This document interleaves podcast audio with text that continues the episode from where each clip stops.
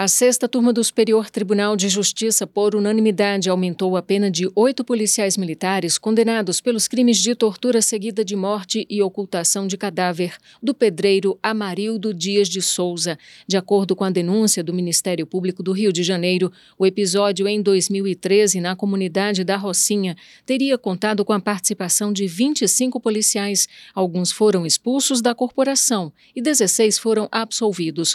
O grupo torturou Amarildo período para supostamente tentar obter informações sobre o armazenamento de armas e drogas na região. As lesões provocadas teriam causado a morte do pedreiro. Os agentes ocultaram o corpo e adulteraram o local do crime, forjando uma versão de que ele teria sido sequestrado e morto por traficantes.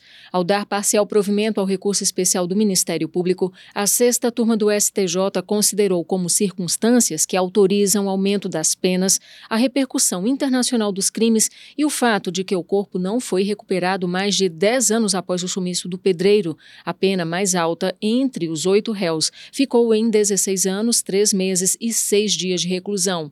O relator ministro Rogério Schietti Cruz afirmou que o caso do desaparecimento de Amarildo de Souza se tornou notório em decorrência da gravidade concreta do fato, que configurou um emblemático episódio de violência policial contra integrante da população preta e periférica do Rio de Janeiro, a provocar abalos sociais não apenas na comunidade local, como também no país e na comunidade internacional. No mesmo julgamento, a turma não conheceu dos recursos em que a defesa alegava, entre outras questões, supostas ilegalidades no inquérito e falhas na prova testemunhal. Com amparo em súmulas do STJ e do Supremo Tribunal Federal, o colegiado apontou impedimentos processuais para análise do mérito. Do Superior Tribunal de Justiça, Fátima Uchoa.